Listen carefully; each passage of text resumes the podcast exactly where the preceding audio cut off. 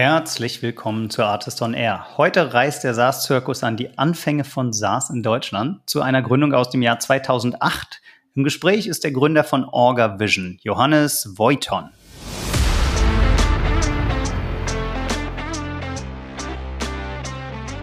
Wie machen das andere?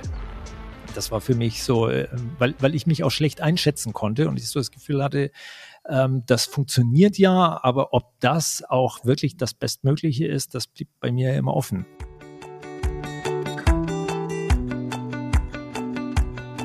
Johannes hat mir erzählt, dass er als Jugendlicher die ersten Buchhaltungsprogramme für die Firma seines Vaters entwickelt hat und welchen Deal er da gemacht hat. Lustige Geschichte. Darauf folgten dann etliche Jahre als Unternehmensberater, die ihn zu einer Softwaregründung inspiriert haben. Und mit OrgaVision hat Johannes bereits 2008 eine Abrechnung pro User eingeführt und seine Software neben On-Premise-Installationen auch damals schon on-demand bereitgestellt. Und ich glaube, damit war Johannes einer der Vorreiter von Software as a Service in Deutschland 2008. In seinem Podcast reisen wir auf jeden Fall zu diesen Anfängen von SaaS in Deutschland zurück und begleiten Johannes dann auf seiner unternehmerischen Reise bis heute. Also viel Spaß im Gespräch mit Johannes Voiton und mit mir, Janis Bandorski.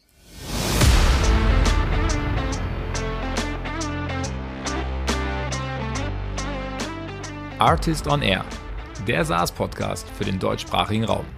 Wertvolle Tipps von erfolgreichen Gründern, Top-Investoren und führenden Industriepartnern, die euch bei der Skalierung eures Unternehmens schnell und unkompliziert weiterhelfen. Zusammengestellt von Janis Bandorski, Julius Göllner und Matthias Ernst.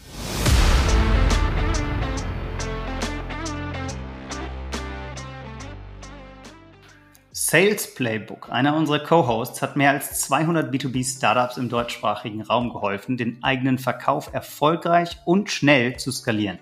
Jedes Startup muss ja, um 23 erfolgreich zu sein, skalieren. Und diese fünf Herausforderungen im Sales lösen. Idealerweise auch ohne teure Experimente und Fehler. Erstens das Erreichen von Message Market Fit. Zweitens der Aufbau von einer Outbound Sales Engine. Drittens das Umsetzen von skalierbaren Sales-Strukturen. Viertens das Abschließen von mehr und größeren Deals mit kürzeren Sales Cycles. Und fünftens der Aufbau und Erhalt von Weltklasse Sales Teams.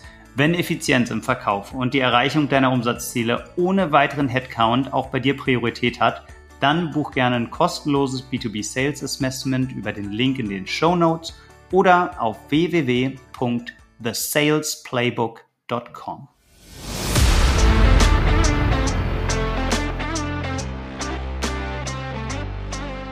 Heute ist bei mir, wie gesagt, Johannes Voiton von Orga Vision. Hallo Johannes.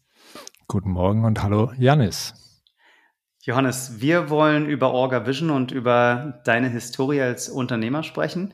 Du hast eine Software as a Service Company im Bereich Qualitätsmanagement aufgebaut und die Anfänge dazu ähm, habe ich in einem anderen Interview gelernt, sind ganz lustig. Es hat alles damit angefangen, dass du aus dem Kinderzimmer heraus deinen Papa bequatscht hast, dir endlich einen Amiga oder einen Commodore 64 oder sowas zu besorgen, um seine Buchhaltung für seine Firma zu übernehmen. Kannst du uns da ein bisschen erklären, wie es dazu kam und dann vielleicht auch den Bogen spannen, was OrgaVision heute macht? Ja, jetzt ist die Frage, wenn man hört äh, Commodore C64, wie alt ist denn der Typ? Das kann man sich ausdenken. Also wir sind dann bei dieser Geschichte irgendwie Mitte der 80er Jahre und äh, es ist kein Kinderzimmer mehr, es ist schon ein Jugendlichenzimmer. Ja. Und ja, Wahnsinn. Ich äh, stoße auf die ersten Heimcomputer und äh, das ist tatsächlich das, äh, was mich dann erstmal mit 16 ähm, infiziert hat. Und ich habe tatsächlich dann angefangen, in den folgenden Jahren so nebenbei, wie man das damals halt gemacht hat, äh, mich damit auseinanderzusetzen. Und ich habe tatsächlich auch auf diese Weise einen tollen Deal mit meinem Vater abgeschlossen, der ähm, Abrechnung mit Krankenkassen machen musste, weil er in der Pflegebranche war. Okay. Und das mit Schreibmaschine natürlich Mitte der 80er Jahre ganz normal gemacht hat. Das Problem war, es hat ihm keinen Spaß gemacht. Das war ein Drama für die ganze Familie, weil er da wochenendenlang verschwunden ist und äh, auch natürlich vieles hin und her geschoben hat. Und ein Deal war, weil ich neben einem C64 auch einen echten PC haben wollte und einfach auch das Programmieren ausprobieren wollte, dann zu sagen, pass auf, ich baue dir etwas mit dem Computer, vergiss die Schreibmaschine, es wird alles besser, es wird fast von allein gehen, das war das Versprechen, was ich allerdings nicht ganz eingelöst habe. Also das Programm hat funktioniert, ich habe den Computer davor bekommen, alles super, ich habe viel gelernt ähm, und eine Sache, die ich besonders gelernt habe, ist, wenn jemand der Job davor nicht Spaß macht, wie eine Abrechnung zu erstellen, dann ist es fast egal, ob es mit der Schreibmaschine macht oder mit dem Computer. Es macht ihm danach trotzdem nicht mehr Spaß. Aber dann, die, die Abrechnung musste immer noch dein Papa machen oder hast du das dann übernommen? Na, ich ich habe dann die Abrechnung am Computer übernommen, weil das Problem war nicht, dass es ihm nicht an der Schreibmaschine Spaß, nicht Spaß gemacht hat. Es hat ihm einfach nicht Spaß gemacht, eine Abrechnung zu machen.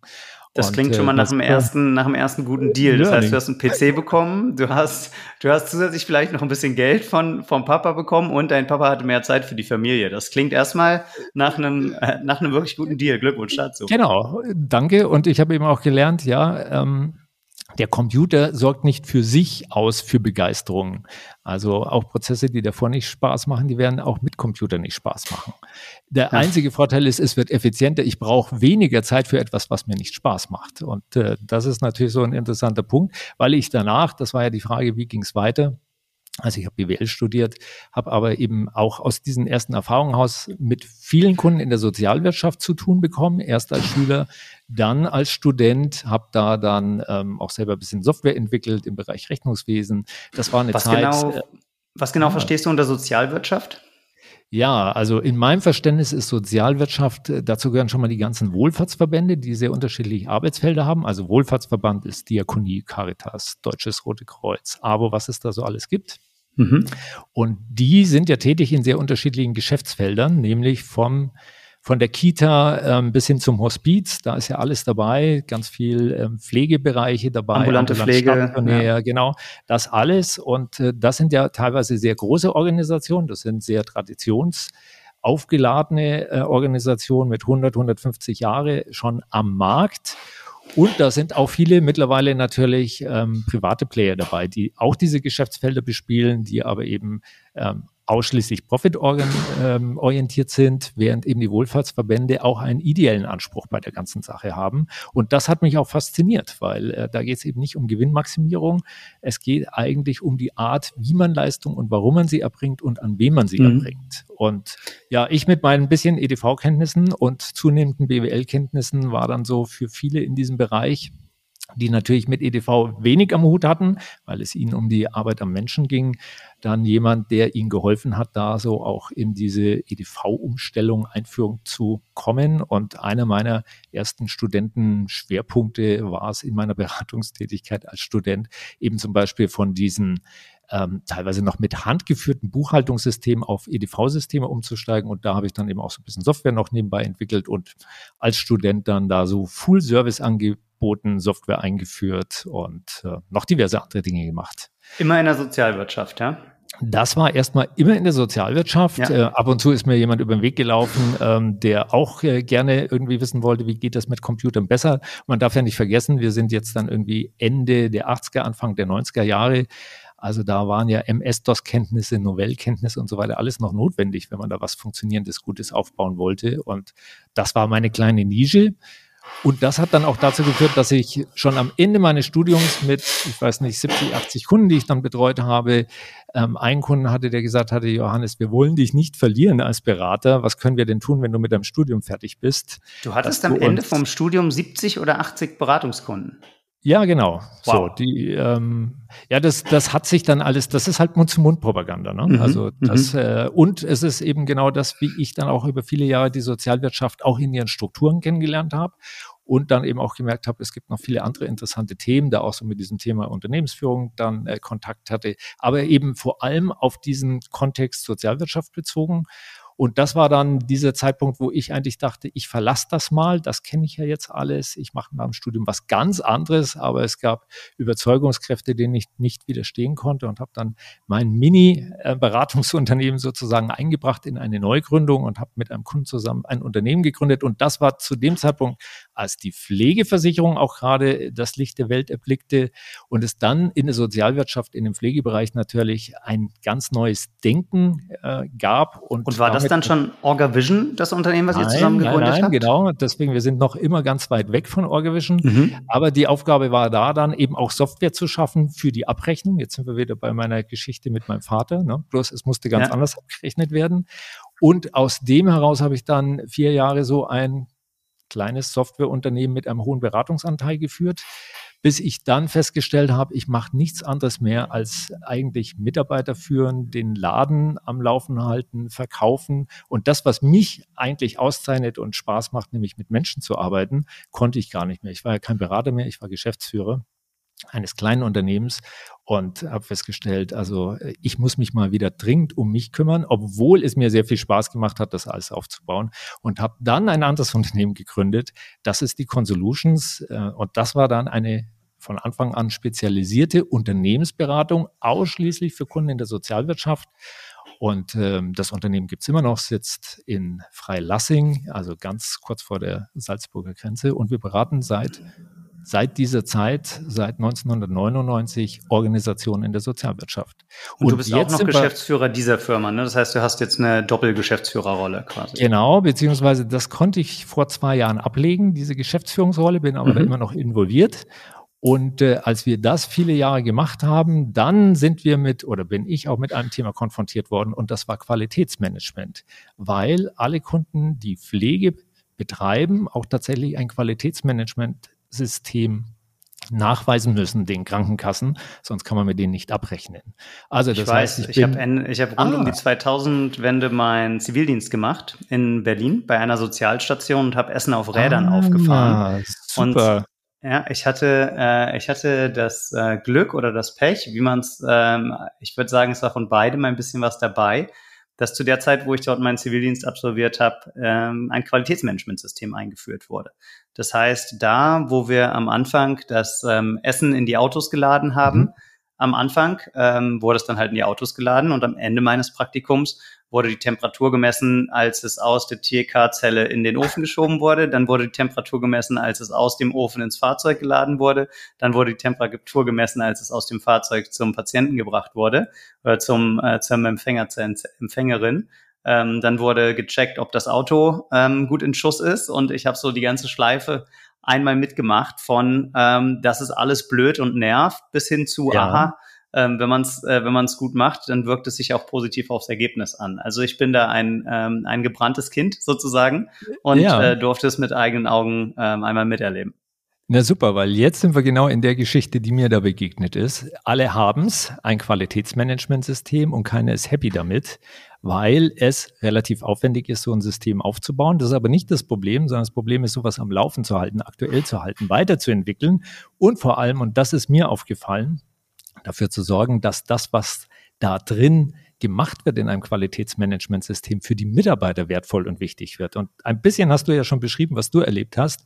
Du wurdest verpflichtet, irgendwelche Dinge zu tun, womöglich sogar Dinge, deren Sinn sich dir gar nicht zwingend erschlossen haben. Das war eigentlich eher so eine neue Anweisung, die man bekommen hat, die man zu befolgen hatte. No, das, das würde ich gar nicht so ah, sagen. Also ja. sicher, sicherzustellen, dass das Essen in der TK-Zelle minus 16 Grad hat und wenn es aus dem Ofen kommt 80 Grad hat, das ähm, Kerntemperaturmessung oder so, das, mhm. das ergibt ja schon Sinn. Da verstehe ich auch, warum man das macht und dass bestimmte Hygienestandards eingehalten werden müssen genau. in der Vorbereitungsküche. Das ähm, das erschließt sich mir total. Was ich spannend finde, ist, ähm, Orga Vision ist ja eine Software as a Service ist, ähm, mhm. Lösung. Wie kann Software dabei unterstützen, diese Prozesse ähm, besser zu machen und auch deinem Ziel näher zu kommen, die Prozesse für die Mitarbeitenden und das Kundenerlebnis dann besser zu machen? Wie habt ihr, mhm. was habt ihr da gebaut? Genau, es, es sind zwei Aspekte, die mir ins Auge gefallen sind. A, es effizienter zu machen. Das heißt, diejenigen, die so ein System unterhalten, besser zu unterstützen. Das kann man natürlich mit Software, kann man es gleich anschauen. Und der zweite Aspekt, das ist das, worüber wir gerade gesprochen haben, es für die Mitarbeiter auch wertvoll zu machen. So dass ich sage, bin ich froh, dass wir irgendwo das alles ähm, geregelt haben, damit ich meinen mhm. Job besser machen kann, damit ich weiß, was ich tun muss, wie ich es tun muss, damit ich auch zu einem bestimmten Ergebnis komme. Und ähm, ja, also was kann man machen? Als ich das so gesehen habe, dass alles haben, keiner glücklich damit ist, weil es relativ aufwendig ist, vor allem beispielsweise eben das, was man da in einem Qualitätsmanagement beschreibt, wie ein Prozess, dein Prozess hast du ja gerade beschrieben, wie der abzulaufen hat, das aktuell zu halten, Da gibt es bestimmte Anforderungen an so ein Managementsystem, dass eben beispielsweise, wenn sich der Prozess verändert, das nachvollziehbar auch ist, was sich wann, wo, wie, durch wen geändert hat. Weil ich zum Beispiel nachweisen muss, auch nach Jahren als Organisation, wer wusste zum damaligen Zeitpunkt, wie dieser Prozess zu diesem damaligen Zeitpunkt aussah. Ne? Das heißt, es geht nicht bloß darum, wie machen wir es heute, sondern wir müssen auch sehen, wenn sich Dinge ändern und Prozesse verändern sich doch hoffentlich immer wieder mal, ähm, dass wir einen einen Ablauf definiert haben, wie wir mit geänderten Informationen in der Organisation umgehen. Ne? Also vor 20 Jahren kann ich dir sagen, wie es lief. Da ähm, kamen die Chefin und der Chef gemeinsam rum, haben gesagt, hier sind zwei DIN A4 Blätter, bitte ab heute so machen. Äh, habt ihr das verstanden? Dann bitte hier unterschreiben. Ähm, wie wie läuft's heute? Wie läuft's mit OrgaVision? Was, was macht deine Software besser? Also wie hilft die Software äh, euren Kunden, diesen Prozess besser zu machen? Also diesen speziellen Aspekt, den du gerade hier so praktisch beschrieben hast, den können wir natürlich mit Software in der Form machen, dass wir zum Beispiel diese schriftliche Unterschrift, die sicherstellt, dass dokumentiert ist, dass dich diese Änderung erreicht hat, dass wir das natürlich digital ähm, vorhalten und du auch digital es zur Kenntnis nehmen kannst. Wenn du dir anschaust, oh, da hat sich ja was geändert, ähm, dann gibt es eine Anforderung, dass alles versioniert ist, dass man eben weiß, das ist die Version 1.0, dass wir sicherstellen, dass du nur auf die aktuellste Information zugreifst. Alles, was davor gegolten hat, ähm, sollte einfach außer deiner Reichweite sein, damit es da gar keine ähm, Irritation gibt. Ist das jetzt die aktuelle Fassung ähm, dieses Prozesses oder jene?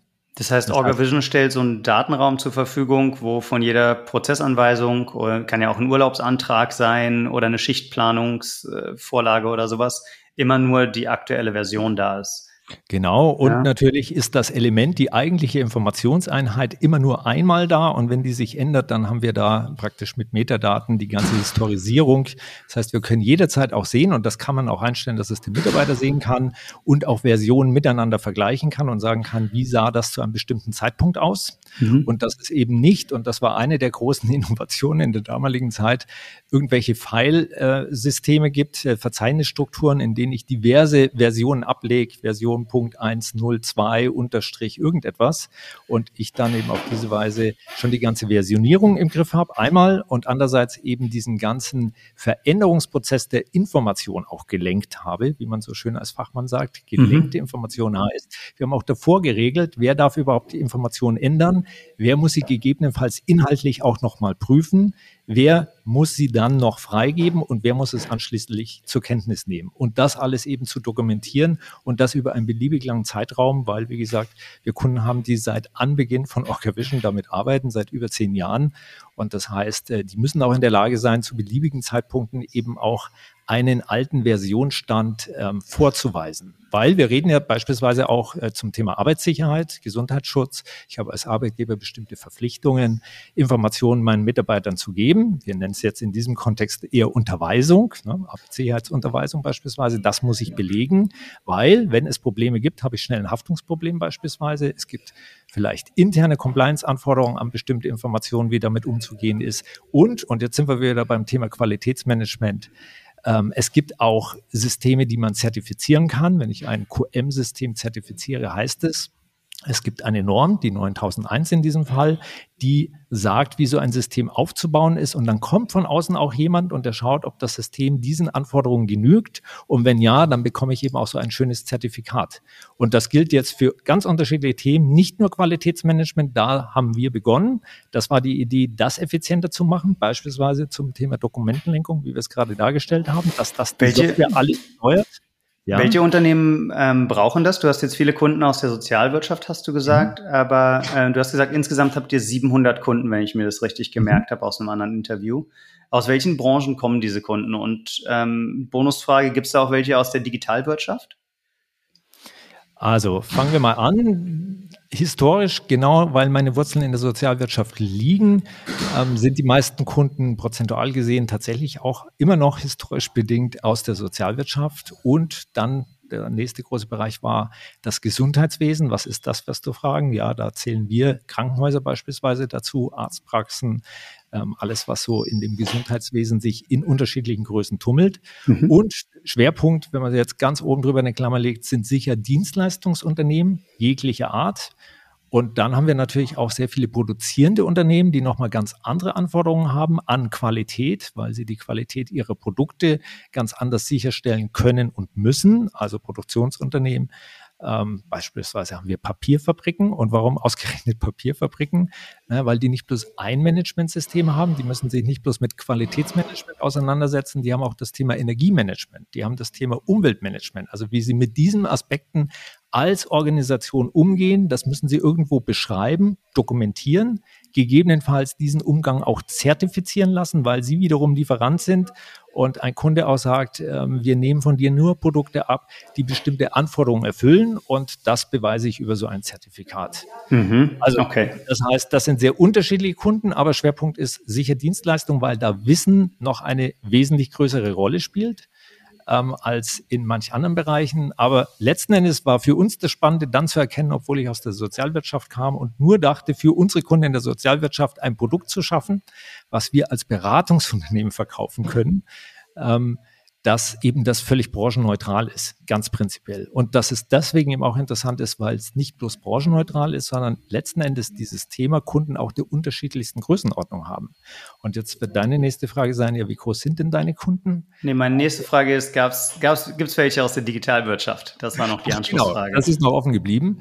Weniger, ja, ganz wenige. Und zwar liegt es daran, dass unser idealer Kunde tatsächlich wenig softwareaffin ist. Wir sind eher so ein All- ähm, oder wir versuchen ganz viele Themen abzudecken, für die es im Detail auch bessere Lösungen gibt. Aber unsere Kunden sind eigentlich die Kunden, die eher weniger Tools einsetzen und darauf setzen, dass sie viel in einer Applikation machen können.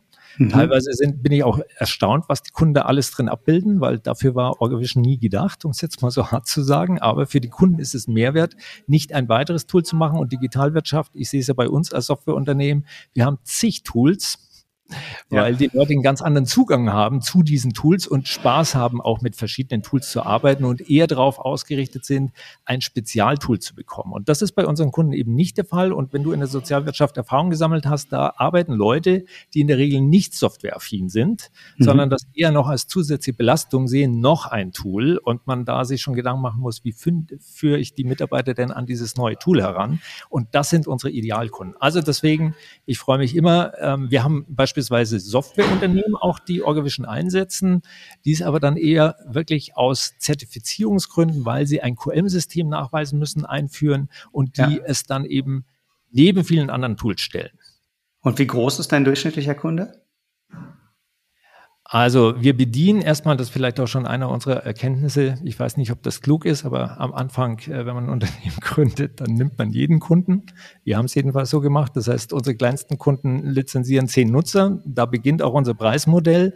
Unser größter Kunde hat siebeneinhalbtausend Nutzer lizenziert.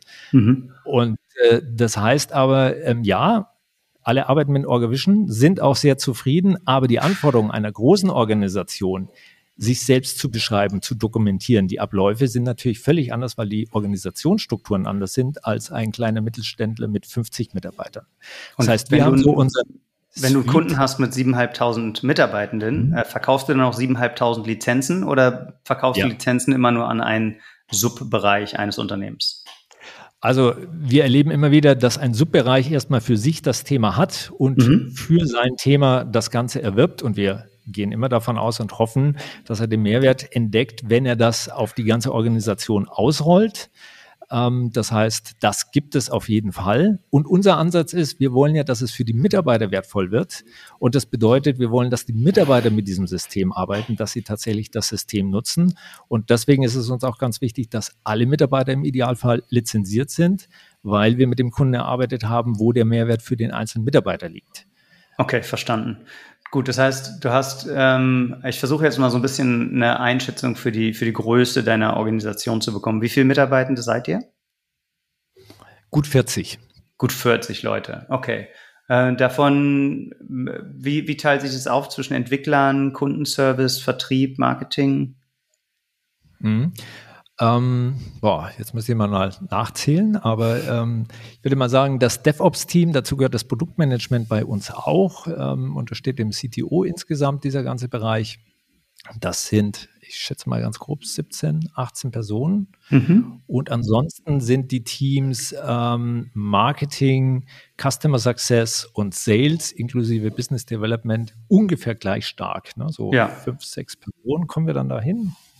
Ja, Kopfrechnen. Weil es gibt eine Besonderheit, äh, Janis. Wir haben im letzten Jahr es geschafft, obwohl wir bootstrapped sind, ganz viele neue Mitarbeiter zu heiren aus einer bestimmten äh, Perspektive heraus. Und Aha. deswegen ist es für uns auch ähm, im letzten Jahr nochmal ein spannender Sprung gewesen von unserer Größe her. Davor waren wir so 25 bis knapp 30 dann am Ende Mitarbeiter. Aber das, was wir in den letzten zwölf Monaten hatten, das war für uns sehr aufregend, weil wir eben ein zweites Entwicklungsteam jetzt aufgebaut haben. Und, wow, wo hast du die Leute, ja. wo hast du, also war ja kein einfacher Markt, um Entwickler einzustellen. Und du hast seit 2008, ähm, muss man auch sagen, ähm, du bist alleiniger Inhaber von Orgavision. Du hast Orgavision gebootstrapped. Oder du ja, hast es gebootstrapped, ne? Ich habe noch Mitgesellschafter, ein paar ja. ähm, langjährige Geschäftsfreunde, aber ich bin der alleinige Geschäftsführer dabei, genau. Mhm. Und es ist gebootstrapped, ja. Und hast du die als, als Angels reingeholt? Also gar, ist da irgendwann mal externes Kapital reingeflossen auch? Oder habt ihr die Firma komplett aus den äh, Gewinnen der frühen Jahre hm, aufgebaut? Ja, also wir waren ja ein bisschen hemdsärmlich unterwegs in der damaligen Zeit, also gegründet 2008 im Dezember und Aha. irgendwie im Frühjahr 2008 eigentlich mit der Produktentwicklung angefangen. Und ja, die Idee kam aus meiner Unternehmensberatung. Wir machen da jetzt einfach ein cooles System. Wir hatten davor SharePoint, alles mögliche angeschaut, haben festgestellt, für unsere Zielgruppe alles zu kompliziert, zu teuer, zu, damit arbeitet keiner. Also wir wissen, wie es geht und in unserer Naivität, ähm, ich habe viele IT-Projekte damals geleitet, haben wir gesagt, ja, jetzt brauchen wir bloß noch jemanden, der das für uns umsetzt. Wir hatten eine ziemlich klare äh, Idee, wie wir es machen. Und ich bin dann einfach an zwei ähm, Freunde hingegangen, äh, die ein IT-Unternehmen hatten, die Software entwickelt haben, haben gesagt, habt ihr Lust? Äh, ist es für euch ein spannendes Thema? Wollen wir es zusammen machen? Und aus dem heraus ähm, sind wir seitdem sozusagen gemeinsam an Orgavision beteiligt und haben dann natürlich viele Höhen und Tiefen noch gehabt. Aber es war von vornherein für uns einfach klar, wir stecken da jetzt ein bisschen Geld rein, bisschen, mhm völlig unterschätzt und äh, starten. Also äh, das Thema Investoren und so, das hat uns gar nicht interessiert. Wir haben einen uns berauschenden Geschäftsplan aufgestellt, einen Businessplan mal so, haben gesehen, ach, der Markt ist ja riesig und ähm, waren der Meinung, jeder hat seine eigenen Kunden durch sein eigenes Unternehmen. Und aus dem heraus werden wir unsere ersten Kunden akquirieren und dann wird das schon von selber laufen. Also das war ja 2008 auch nochmal spannend. Äh, Software as a Service hat man da ja eigentlich gar nicht gesagt. Das war ja, Pionier, Pionierarbeit. Ne? Wie, wie habt ihr ihr das, habt ihr das damals schon so genannt, Software as a Service? Und hattet ihr schon ja. das gleiche Preismodell? Äh, Jein. Also wir haben das immer so genannt und wir haben aber immer gleich im Nebenzug gesagt, was Software as a Service bedeutet. Das hat kein Mensch verstanden. Und wenn jemand da schon so weit war damals, dann sprach man irgendwie von äh, irgendwie On Demand oder so war, glaube ich, damals der Begriff. Keine oder, Ahnung. Oder Server, Serverless oder sowas. Ne? Ja, also die, die Kunden genau. brauchen keinen eigenen Server. Du kümmerst dich darum, dass das Zeug auch funktioniert und das war dann wahrscheinlich das, was die Kunden auch interessiert hat. Aber 2008 ist ja wirklich, ähm, ja, also in, in Terms of SaaS, Salesforce wird ja häufig so als Erfinder des Modells beschrieben. Ich weiß gar ja, nicht, wann die damit gestartet äh, haben, aber da wart ihr ja wirklich sehr früh dabei. Ne, wir hatten ja unsere Unternehmen und waren der Meinung, wir brauchen mal wieder so eine richtige Herausforderung. Also es war wirklich einfach ein Spielfeld erstmal, was wir uns geschaffen mhm. haben.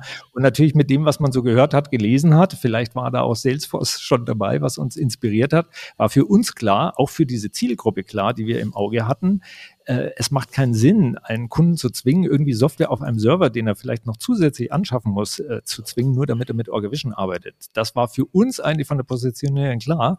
Wir wollen das dem Kunden abnehmen und dann müssen wir das auch konsequent machen und nicht für jeden Kunden Server betreiben, sondern eben architektonisch und so weiter ähm, gleich vorsehen. Allerdings haben wir nicht damit gerechnet, dass äh, für viele Kunden, obwohl es sie entlastet hat, undenkbar war, dass ihre Daten plötzlich nicht mehr in ihrem Kellerraum auf ihrem kleinen Server äh, liegen mhm. sollten.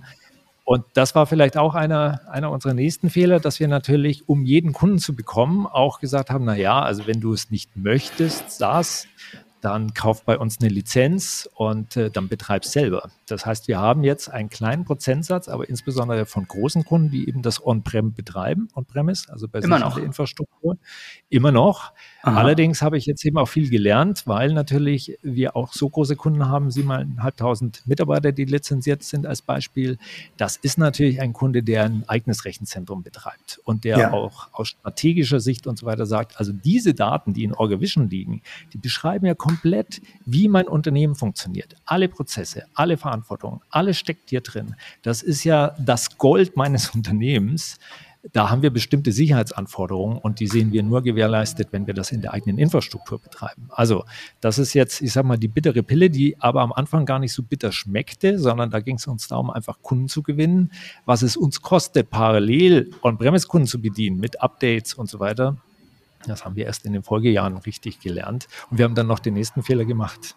Wenn wir schon gerade bei Fehlern sind, wir haben auch den Kunden dann freigelassen, ob sie das auf einem Windows-Server-Betriebssystem betreiben oder auf Linux.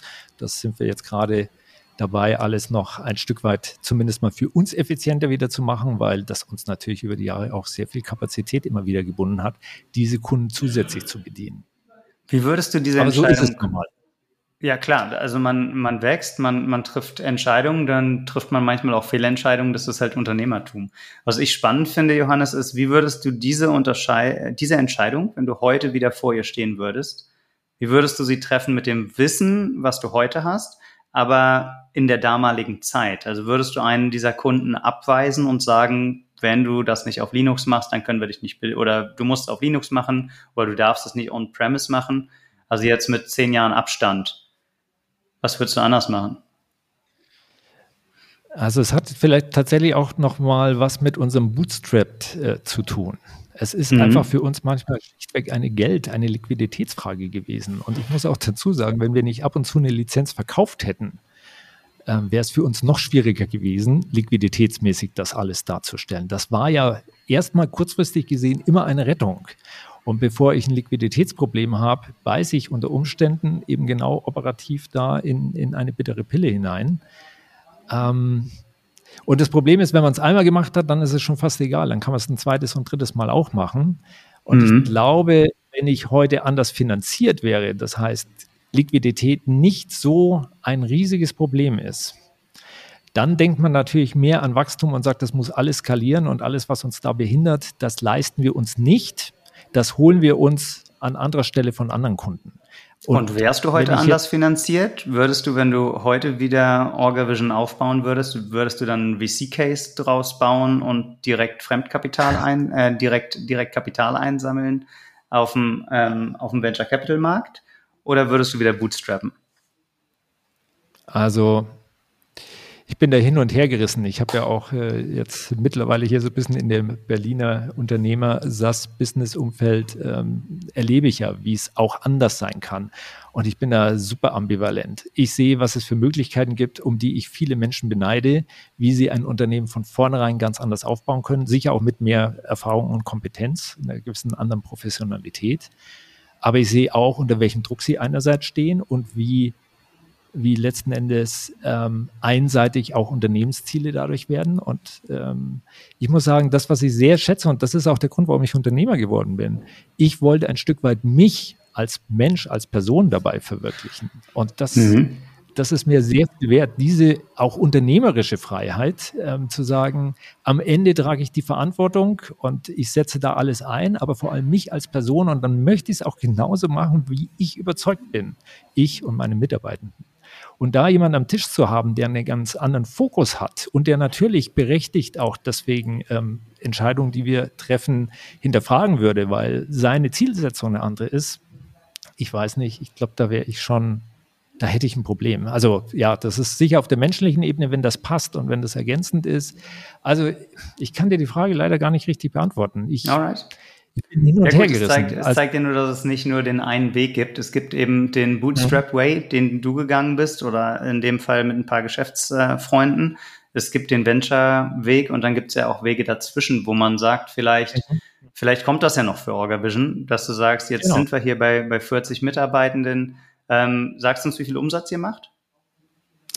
Das sage ich dir nicht, aber ich kann dir sagen, nochmal schnell auf deine Frage nochmal zurückgehend. Ähm, also das, wir zahlen einen hohen Preis, Bootstrap zu sein. Wir haben sehr ja. viel Zeit verloren, wenn man es mal so sieht.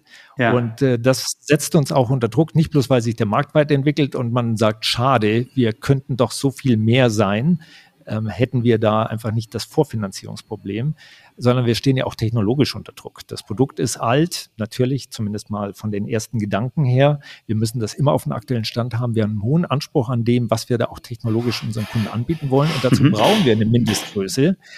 Und wenn ich langfristig unseren Kunden der beste Partner in diesem Bereich sein will, dann muss ich da sehr viel ähm, auch an Größe haben, an Ressourcen. Und deswegen würde ich auch sagen, ähm, das, was für uns in einer bestimmten Zeit das Richtige war, würde ich auch jederzeit bereit sein, für unsere Zielsetzung in Frage zu stellen und zu sagen, vielleicht gibt es einen Zeitpunkt, wo wir einfach einen großen Schritt gehen müssen um das einzuhalten, auch ein Versprechen, das wir an unsere Kunden gegeben haben, um das einlösen zu können. Und das, was dazu geführt hat, nochmal ganz schnell zu dem Punkt, das zurück, warum sind wir plötzlich so viel mehr Mitarbeiter? Wie, was ist da passiert? Ähm, ja, wir haben einfach äh, eine klassische Finanzierung gemacht, ähm, haben uns ein sehr günstiges bestes Timing, was wir da hatten, Sommer letzten Jahres. Äh, Klingt so, ja. Vorletzten Jahres mittlerweile ein sehr großes Darlehen äh, genommen. Der Vorteil ist ja jetzt auch, ähm, dass wir, wie soll ich sagen, kreditwürdig geworden sind. Großartig. Mhm. Und äh, wir haben gleichzeitig. Habt ihr das über eine klassische Hausbank gemacht oder seid ihr dann einen der Anbieter gegangen, die auf Revenue-Based Finance spezialisiert sind für SaaS-Modelle? Nee, das haben wir noch nicht gemacht. Ich fand das interessant und das ist im Blick, wenn, wenn wir mehr brauchen, da dann nochmal genauer hinzuschauen. Mhm. Aber wir haben es tatsächlich klassisch gemacht oder das Darlehen ausgeschrieben, neue Bank gewonnen, neuen Kunden, neue Bank kennengelernt. Aber ähm, das war das eine, was, äh, wo wir gesagt haben, wir brauchen jetzt einfach mal ein bisschen mehr Liquidität, um in Vorleistung in größeren Umfang zu gehen, wenn man aus eigenem Cashflow alles finanzieren muss. Naja, wem sage ich das? Das ist einfach äh, manchmal traurig, dass man da nur kleine Brötchen backen kann, obwohl man weiß, wie ein großes Brötchen nicht nur aussehen würde, sondern wie es auch schmecken wird. Und wir haben zusätzlich eben auch noch eine kleine Kapitalerhöhung gleichzeitig im Gesellschafterkreis machen können, so dass wir gesagt haben, oh, jetzt haben wir plötzlich mal ein bisschen Geld und äh, wir investieren das sofort in Menschen. Wir versuchen das Team zu vergrößern, um dann in relativ kurzer Zeit hoffentlich nochmal auf einen besseren Stand zu kommen. Mhm. Und ähm, ja, das ist unser kleiner großer Schritt, den wir gerade machen. Ja, ja, klingt nach einem, klingt nach einem großen, äh, großen kleinen Schritt, genau. Ähm, du hast gesagt, ihr habt euch jetzt per Fremdkapital über ein Darlehen nochmal finanziert. Wenn ich jetzt so outside in reingucke, ähm, dann, dann sagst du, ihr habt 700 Kunden und wenn ich davon ausgehe, ein Kunde hat wahrscheinlich irgendwo zwischen 50 und 100 Mitarbeitenden, dann hast du wahrscheinlich so 350 bis 700.000 Lizenzen draußen und ich glaube, eine Lizenz kostet irgendwas von 20 bis 50 Euro im Jahr pro Mitarbeiter, je nachdem, wie groß die Organisation ist. Dann können wir uns ja ungefähr vorstellen, dass wir in einem Bereich von drei bis fünf Millionen Euro Umsatz landen würden. Ja, also deine Rechnung kann ich erstmal folgen, wie du sie aufgebaut hast. Und äh, gleichzeitig legt es nochmal einen Schmerzpunkt von mir ähm, offen, weil wir müssen und wollen unbedingt schauen, dass unsere Kunden mehr bereit sind zu zahlen. Und deswegen ja. sind wir dabei, einen Mehrwert zu schaffen. Aber ja, so ungefähr liegen wir da schon, klar. Ja, okay. Das heißt, das ist ja gemessen an anderen Software-as-a-Service-Tools gar keine so hohe Gebühr. Also es gibt ja durchaus Software-as-a-Service-Tools, mhm. die mhm. auch 20 Euro pro Monat pro Mitarbeitenden vereinnahmen, aber es gibt natürlich auch welche, ähm, die dann nicht für alle Mitarbeitenden in einer Organisation ähm, relevant sind. Das ist wiederum ein guter Hebel für euch. Im, ähm, beim, beim Amtsregister kann man sehen, dass ihr auch profitabel arbeitet. Das heißt, das wäre ja auch, ähm, ist, ihr seid ja wahrscheinlich ein Traumtarget für diverse Private Equity Firmen. Ist es so, dass jede Woche dein Telefon klingelt und irgendein Tech Private Equity Unternehmen sagt, ähm, wir möchten hier eine Plattform schaffen und viel größer denken, Johannes, und lass uns die nächsten Schritte gemeinsam gehen? Ja, ich weiß nicht, ob es jetzt wöchentlich ist, aber es gibt genügend, äh, die da mal anklopfen und das finde ich super interessant, weil wir haben ja gerade drüber gesprochen. Die Frage ist ja, hilft uns das weiterzukommen oder auch langfristig uns besser auszurichten? Und ich muss ja dazu sagen, ich kenne mich in dieser Welt nicht aus oder kaum mhm. aus und deswegen führe ich auch ab und an solche Gespräche, einfach um auszuloten und auch zu verstehen, was dann anders wäre und eben zu sehen, würde so eine Partnerschaft, so ein gemeinsames Zusammengehen tatsächlich uns helfen, nochmal auf einen übernächst großen Level zu kommen. Und groß heißt für mich jetzt auch nicht unbedingt nur, Hauptsache das Unternehmen wird größer, sondern eben auch so auf dieser Produkt- äh, Kundenseite her, es noch professioneller zu machen.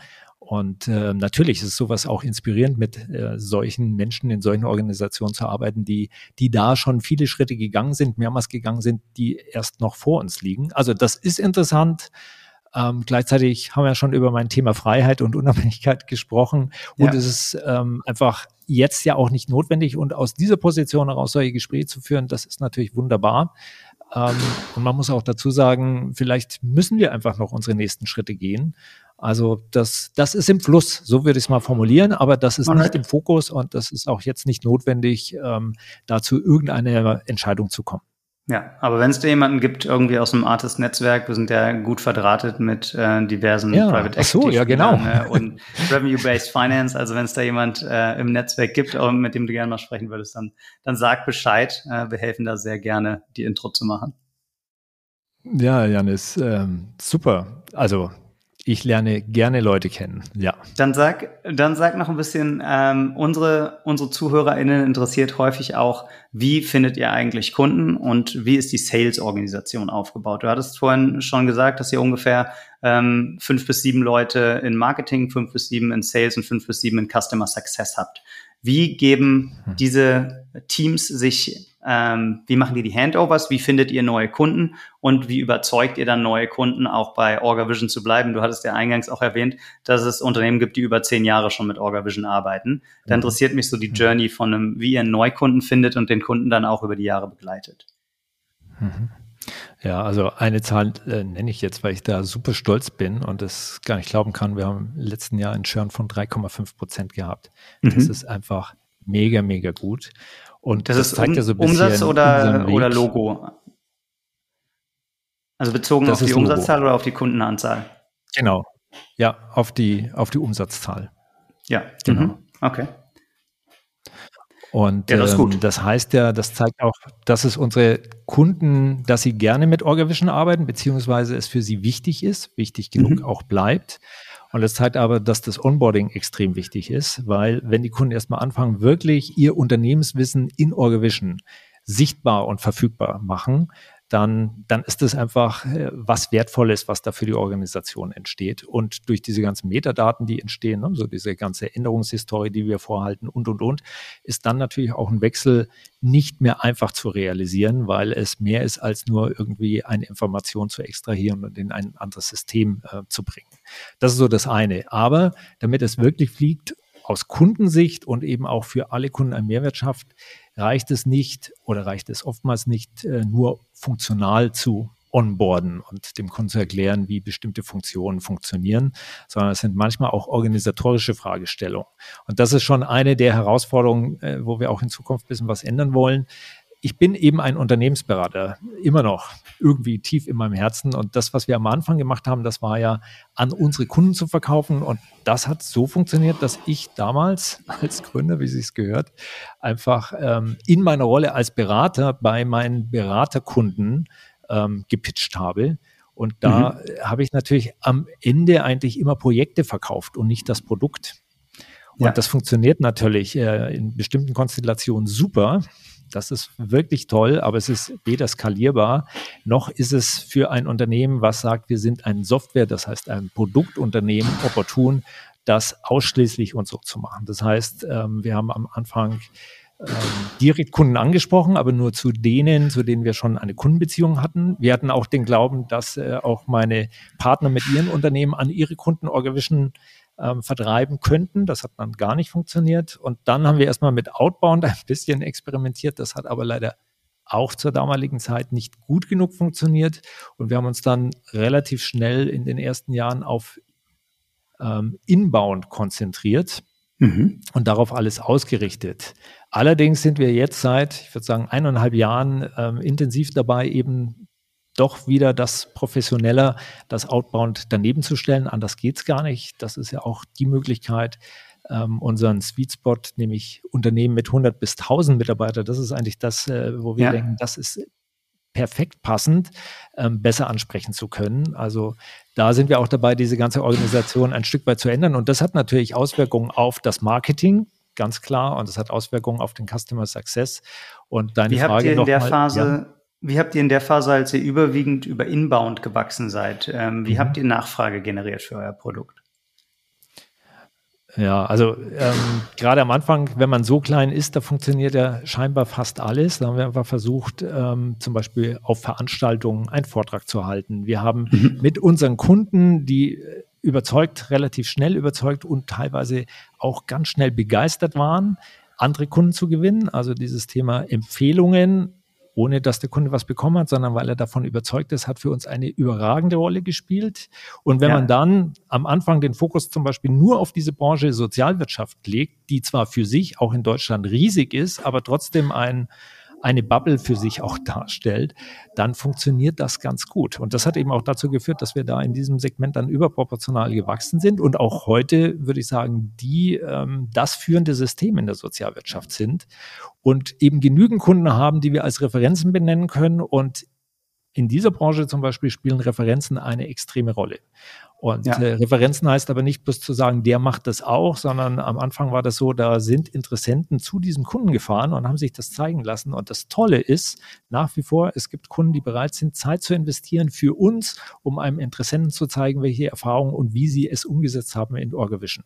Also das war so am Anfang, wie soll ich Das sagen. liegt daran wahrscheinlich, dass die Sozialwirtschaft auch sehr stark fragmentiert ist und man eher weniger um Kunden kämpft als mehr über Mitarbeitende, weil wir eher einen Mhm. Nachfrageüberhang haben im Sozialwirtschaftsmarkt, oder? Also es gibt Ja, zu wenig also- Pflegerinnen und Pfleger und zu wenig, äh, zu viele Pflegebedürftige, um den Bedarf decken zu können. Genau, also das Wettbewerbsdenken ist da ganz anders ausgeprägt. Da geht es eher um Kooperation und voneinander lernen. Wobei ich das übrigens jetzt auch in ganz anderen äh, Bereichen feststelle. Also wir haben mittlerweile zum Beispiel auch über 20 Stadtwerke, die bei uns Kunden sind und die sind gar nicht so anders. Die haben extremes Interesse am Best-Practice-Austausch. Das ist auch ein Ja. Aspekt, den wir eben von Anfang an mit angeboten haben, zu sagen, wir bringen Kunden miteinander in Kontakt, die dürfen und sollen voneinander lernen. Wir sehen uns da auch als Informationsvermittler. Und, Was genau äh, machen Stadtwerke, Johannes? Sind das die, die, die, Ja. äh, die den Müll abholen und Gas und Wasser bringen und so? Oder ich Ja, genau. muss ganz Oder naiv auch noch nachfragen. das äh, Freibad betreiben. Ne? Das ist ja, Ja. sehr, sehr unterschiedlich. Ähm, aber die Stadtwerke, die wir haben, die haben damit eben auch äh, kritische Infrastruktur, die sie verantworten. Und da gibt es so einen Mhm. schönen Fachbegriff Kritis. Das sind eben Unternehmen mit kritischer Infrastruktur. Da gibt es besondere Anforderungen beispielsweise an das Informationssicherheitsmanagementsystem. Und ähm, das heißt, da sind zum Beispiel viele nach 27001 Informationssicherheit zertifiziert und haben damit auch wieder Dokumentationspflichten. Und ähm, das ist oft das Einfallstor in Anführungszeichen der Use Case, mit dem Sie bei uns starten, dass Sie eben so ein Sicherheits-, Datensicherheits-, wie auch immer System dokumentieren müssen. Mhm. Aber dann eben auch feststellen, ja, die haben auch alle Qualitätsmanagement natürlich. Ab einer gewissen Komplexität ist das sowieso gesetzt. Nur, dass wir festgestellt haben, auch die Stadtwerke, die haben eher an so einem Schweizer Taschenmesser Interesse, also ein Tool, mit dem sie möglichst viel abbilden können, anstatt überall eine Speziallösung zu haben. Und deswegen fangen die dann auch oft an, ihr Intranet damit abzulösen und sagen, wir stecken wirklich jede Information, die im Unternehmen kursiert, in Orgavision hinein. Mhm. Und ähm, ja, und dann haben wir glücklicherweise auch relativ schnell ähm, Kunden gewonnen, die bereit waren, in ihren eigenen Zirkeln, also auch äh, zum Beispiel äh, Stadtwerke treffen sich regelmäßig zum Austausch, ähm, dann einfach, äh, die haben einfach von sich aus über Orgavision geredet, weil sie so begeistert waren. Und auf diese Weise waren wir natürlich lange Zeit auch verwöhnt. Wir sind ja oft auf Interessenten gestoßen, die einfach schon ein, zweimal gehört hatten, dass es Orgavision gibt, in einer sehr kleinen Bubble, das muss man dazu sagen. Ähm, aber trotz allem hat das da so sehr gut funktioniert. Also wenn der Kunde da schon eine Vorstellung hat, was Orgavision ist und nur noch checken möchte, ähm, ist es auch was für ihn, dann ist es auch für uns vertrieblich relativ interessant. Und deswegen Ich stelle mir jetzt vor, als Mhm. Unternehmer, einerseits findest, findest du es bestimmt total cool, wenn deine Kunden das System immer weiter für ihre Zwecke sozusagen erweitern und sich das so in die ganze Organisation als Kernbestandteil reinkrebst. Andererseits ist es ja so, wenn ich mit ähm, einem relativ niedrigen Preispunkt reingehe und das System auf einmal Mhm. alles Mhm. kann fürs Unternehmen, dann stiftet die Software einen viel, viel höheren Wert, als mhm. der Kunde anfangs bereit war, dafür zu zahlen. Also da in mhm. meiner unternehmerischen Brust schlagen zwei Herzen. Einerseits ähm, machst du sowas wie, äh, weiß ich nicht, G Suite vielleicht äh, von, von Google und ähm, kannst Dokumentenmanagement, kannst aber auch interne Kommunikation und ähm, das Überarbeiten von Dokumenten machen. Und ähm, andererseits vereinnahmst du, hast du einen deutlich kleineren Kundenkreis und vereinnahmst nicht die gleiche Summe pro Nutzer. Mhm. Was macht das mhm. mit dir, Johannes? ja, also ähm, auch ambivalente Gefühle. Das Wichtigste ist ja für uns, dass der Kunde einen Mehrwert sieht jeden Tag. Und je mehr Klar. Themen er da drin abbildet, desto mhm. wertvoller wird es und desto weniger stehen wir zur Disposition, weil auf den ersten Blick wirkt es für viele Entscheider erstmal so, das ist nice to have. Ob mhm. wir da ein spezielles System haben wie OrgaVision oder ob wir doch auf SharePoint alle unsere Dokumente ablegen, das funktioniert ja doch irgendwie. Da kann man ja auch ganz viel basteln. Ähm, das ist am Anfang manchmal ein dickes Brett, dass es da so diese Investitionsbereitschaft gibt. Und dann stehen auch die Projektverantwortlichen oft sehr unter Druck, diesen Mehrwert zu beweisen. Und äh, deswegen ist es uns sehr recht und ich freue mich erstmal, wenn der Kunde ganz viele Anwendungsfälle im Laufe der Zeit entdeckt, die er da alle auch mit Orgavision abdeckt.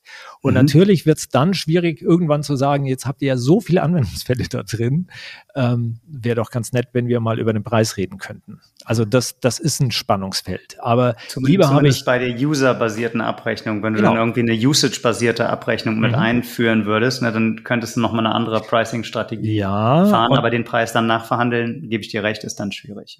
Ja, ja und, und da haben wir natürlich das andere Thema. Manche Sachen, die in Orgavision dokumentiert werden, die sind gar nicht für alle Mitarbeiter relevant und die brauche ich auch nicht tagtäglich im Umgang. Ich mhm. muss sie dokumentiert haben, ich muss sie vorhalten, aber das heißt, äh, so in meiner täglichen Arbeit spielt das keine große Rolle. Und ähm, das ist natürlich auch immer die Gefahr, dass der Kunde sagt, ne, also für die zehn Mal, wo ich das brauche, ist es zwar sehr gut, dass wir es haben, aber ja, also alles andere macht keinen Sinn. Und deswegen, ich würde sagen, ich lebe schon damit, äh, dass die Kunden immer weiteren Mehrwert entdecken. Und das ist auch unsere Aufgabe im Customer Success, dafür zu sorgen, dass er auch immer wieder angeregt wird, weil Orgavision oft auch über einen Fachverantwortlichen eingeführt wird, beispielsweise den Qualitätsmanager.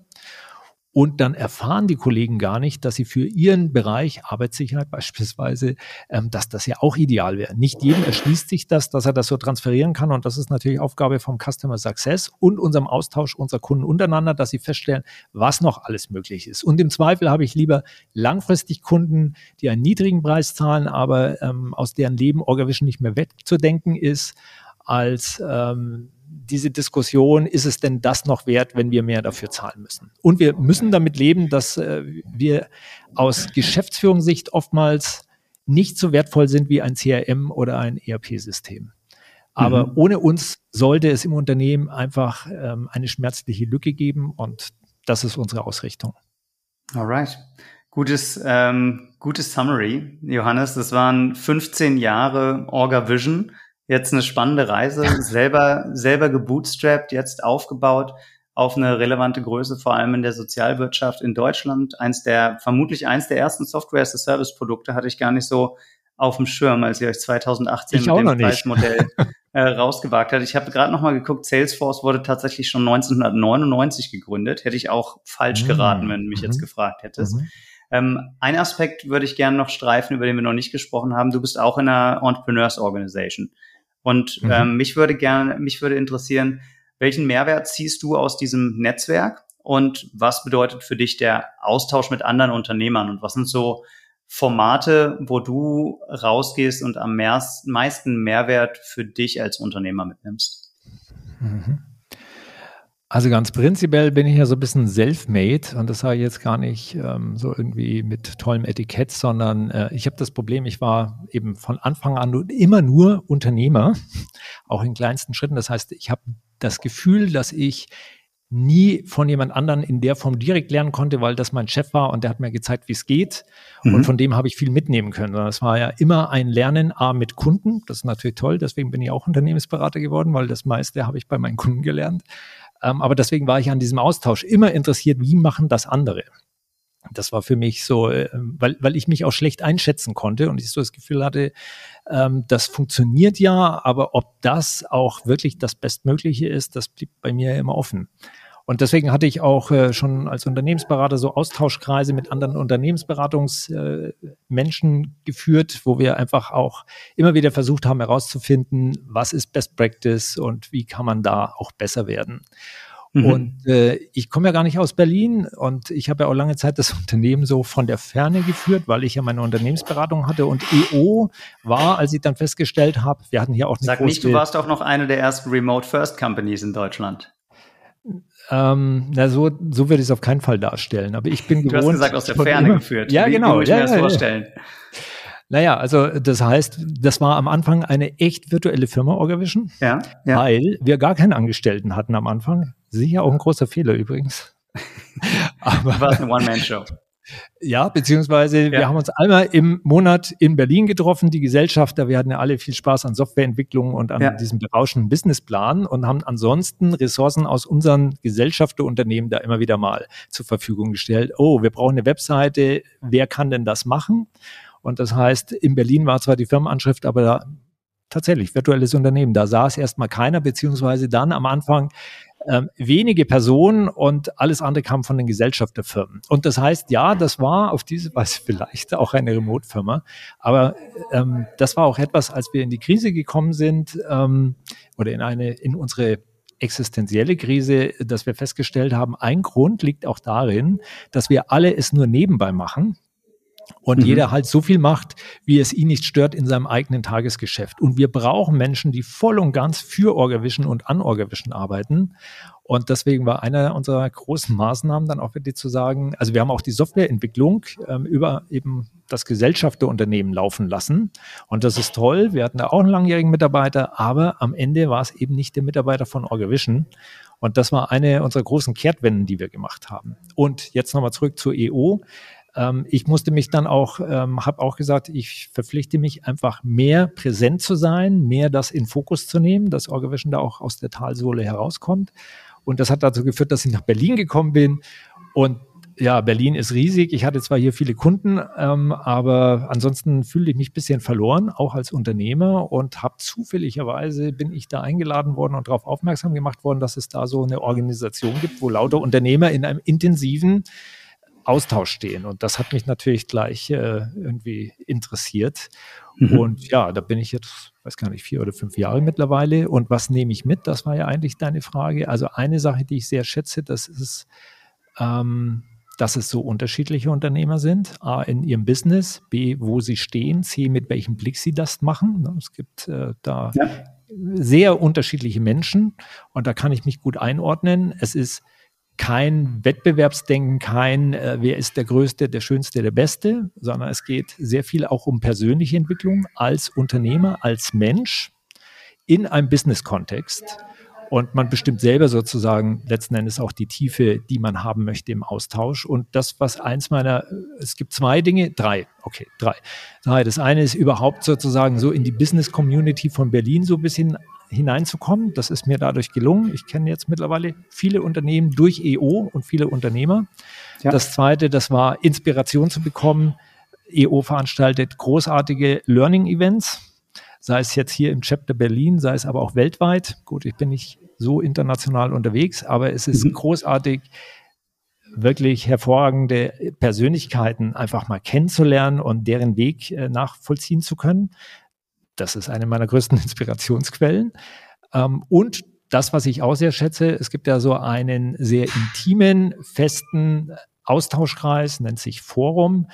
Ähm, das heißt, das ist eine Gruppe von sieben, acht, vielleicht zehn Unternehmern, die sich regelmäßig nach einem festen Protokoll, so würde ich es nennen, oder einem bestimmten Format mhm. austauschen. Also es geht nicht darum, dass wir uns austauschen, wer wohl in der Bundesliga äh, welchen Platz belegt gerade, sondern tatsächlich ein Austausch, der auch nicht darauf basiert, sich gegenseitig Ratschläge zu geben, sondern Erfahrungen auszutauschen. Und dieser Fokus auf Erfahrung und auch auf, was macht das mit mir als Mensch, was ich gerade erfahre, das ist etwas, äh, da fühle ich mich einfach sehr zu Hause. Da kann ich A, einen Beitrag für andere leisten mit meinen Erfahrungen und B, profitiere ich von diesen Erfahrungen. Und das schätze ich sehr. Und das Spannende ist, man lernt sehr viel sehr Persönliches kennen in dieser kleinen Austauschgruppe und mhm. trotzdem haben wir einen Zweck. Wir sind sicher freundschaftlich verbunden und ähm, das eine oder andere, was jemand von mir weiß, wissen vielleicht gar nicht meine Freunde. Nicht, weil ich es zurückhalte, sondern weil wir da uns über etwas anderes unterhalten. Und trotzdem ist es eine Zweckgemeinschaft, würde ich sagen. Mhm. Wir wollen alle persönlich weiterkommen. Und ich würde sagen, Orgavision ist ja auch mein persönlicher Weg. Deswegen bin ich auch froh, keinen Investor bis jetzt an Bord zu haben, weil ich auf diese Weise wirklich auch meine persönliche Entwicklung sich in Orgavision widerspiegelt. Ja. Und äh, mit dieser Erfahrung und diesem Erfahrungsaustausch und auch das mich hinterfragen oder auch ein Stück weit mich offenbaren müssen vor anderen, mit dem, wie es wirklich ist und nicht wie es anscheinend ist, ähm, da kann ich wachsen. Und das liebe ich. Cool, gut zu hören und auch cool zu hören, dass die äh, EO dir geholfen hat, so in Berlin anzukommen und Fuß zu fassen. Mhm. Inzwischen bist du hier angekommen und das leitet dann auch über zu meiner letzten Frage. Wir fragen alle unsere Gäste nach einem Restaurant-Tipp für die Stadt, in der sie viel Zeit verbringen. Das ist bei dir Berlin. Von daher, Johannes, wo würdest du mich hinschicken, wenn du mir einen Restaurant-Tipp geben müsstest?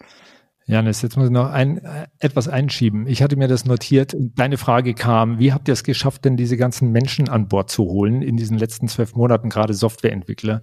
Stimmt, ich, die, haben wir, die haben wir geskippt. Das, das, ja. muss ich noch schnell loswerden, weil ich ja, so ja. Nein, nein, bin. ich finde es mega spannend. Sorry, habe ich auch vergessen. Ja. ja, also der Aspekt war natürlich ähm, erstmal zu schauen, dass wir überhaupt als Arbeitgeber sichtbar werden und wir haben ein tolles Klima und das will ich alles gar nicht sagen, wie wir, wie wir zusammenarbeiten, aber wir haben eine Auszeichnung bekommen und die bringt es, glaube ich, zum Ausdruck. Wir sind nämlich der, ähm, gibt es Fokus Mittelstand, äh, so eine Auswertung, auch Arbeitgeber. Wir sind nach dieser Auswertung im Ranking die Nummer eins als Softwareanbieter Arbeitgeber in Berlin.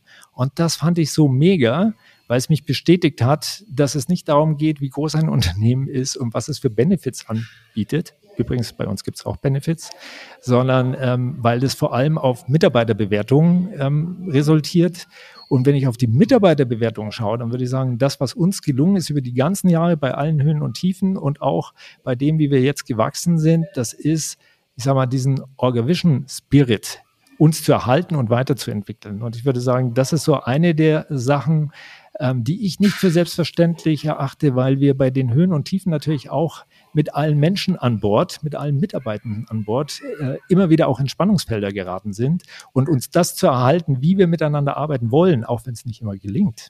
Das fand ich, äh, hat sich jetzt in dieser in diesem Award ein bisschen gespiegelt. Und ähm, ja, die einfache Frage wäre. Äh, aber gab es ähm, darum nicht auch viel, viel Kritik um diesen Focus Award, dass die teilweise das ein bisschen merkwürdig stricken und man dann am Ende dafür bezahlen muss, dass man diesen, diesen Award bekommt oder verwechsel ich da was? Nee, also ich meine, da gibt's ja ganz viele Awards in diesem Umfeld und die ja. meisten funktionieren ja so, ähm, dass man am Ende was dafür zahlen muss, dass man dann mit diesem Award werben darf. Und das genau, mich ruft irgendjemand an, sagt, du hast einen Preis gewonnen, wenn du den abbilden ja. willst auf deiner Website, dann gib mir Geld. Absolut, ne? Und deswegen dachte ich, muss ich es zumindest mal verbal erwähnen, weil wir diesen Award nicht gekauft haben.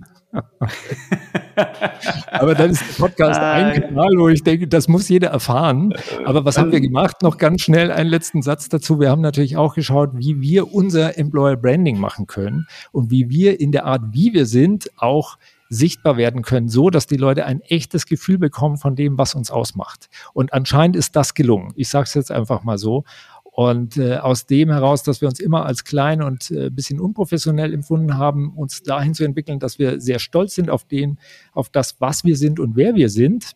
Ähm, das war eben auch eine kleine Reise, die jetzt hier den Rahmen sprengt, aber die dazu geführt hat, dass es uns wirklich gelungen ist, äh, neue Mitarbeitende zu gewinnen. Und ein anderer ähm, Punkt war, dass wir eben mit unseren Erfahrungen dafür gesorgt haben, dass jetzt die Mitarbeiter jederzeit da arbeiten können, wo sie wollen. Das heißt, es ist nicht Remote First oder so etwas, aber wir haben eben viele Mitarbeiter jetzt außerhalb Berlins sitzend mhm. Und das hat uns unseren Radius natürlich verstärkt. Und dafür setzen wir was aufs Spiel, weil ein Teil, wie unser Spirit entstanden ist, das war das intensive Zusammenarbeit. Und früher war der Default halt zusammen alle im Büro. Und da habe ich mich auch sehr wohl gefühlt. Und deswegen ist das jetzt auch so da müssen wir mal schauen, wie uns das gelingt, jetzt in dieser neuen Arbeitsorganisation, wie wir zusammenarbeiten, hybrid, ähm, ein Stück weit das weiter zu transportieren, was man bisher implizit erlebt hat, wenn man bei uns im Büro mit uns zusammengearbeitet hat. Also das noch darf zu, weil jetzt habe ich es gut platziert. Gut, dass ich diesen Award nicht gekauft habe. Ähm, Ja, glaub, war, glaube ich, auch eine gute, gute Entscheidung, ohne da zu viel ähm, drüber zu wissen. Aber ich habe äh, viel, viel Kritik drüber gelesen. Aber wichtig ist ja, dass die Mitarbeitenden vor Ort sich wohlfühlen und dann auch die, die jetzt remote sind und ihr die Kultur ebenso ähm, übersetzen könnt. Jetzt frage ich aber trotzdem nach deinem Restaurant. Unbedingt. Janis, äh, weil ich mir überlegt habe, wenn wir doch mal zusammen zum Essen gehen sollten, wo lade ich dich ein? Es muss in der Nähe von unserem Büro sein. Das ist am Wittenbergplatz also schräg gegenüber vom KDW. Und da würde ich sagen, da liegt Schöneberg äh, direkt äh, dran, nahe. Und Schöneberg, da würde ich sagen, wir gehen in die Motzstraße und da gibt's ein österreichisches Restaurant und das nennt sich Sissi. Und da können die Leute, die gern ein echt großes, äh, hervorragendes Wiener Schnitzel essen wollen, das essen. Ich bin Vegetarier, aber ich finde auch ganz großartige Dinge. Und es ist sehr klein, sehr gemütlich, ein bisschen schräg, wie oft. Sissi, schräges Sissi in der Motzstraße nehmen wir auf unsere Liste auf Unbedingt. und ähm, ergänzen es hier zu den Schnitzelempfehlungen. Ja. ja, wunderbar. Also vielen Alles Dank klar, dann, für das Gespräch, Janis. Danke dir, Johannes. Ciao. Tschüss.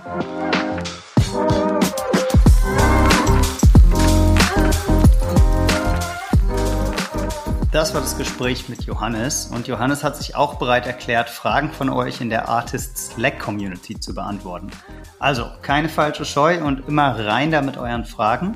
Und übrigens haben wir auch eine neue Website, wo ihr jetzt mehr Infos zum Artist Summit im Oktober findet und auch schon mal einen Ausblick auf die ersten Speaker. Ich glaube, wir haben da echt ein sehr starkes, spannendes Lineup wieder zusammengestellt und es wird echt cool.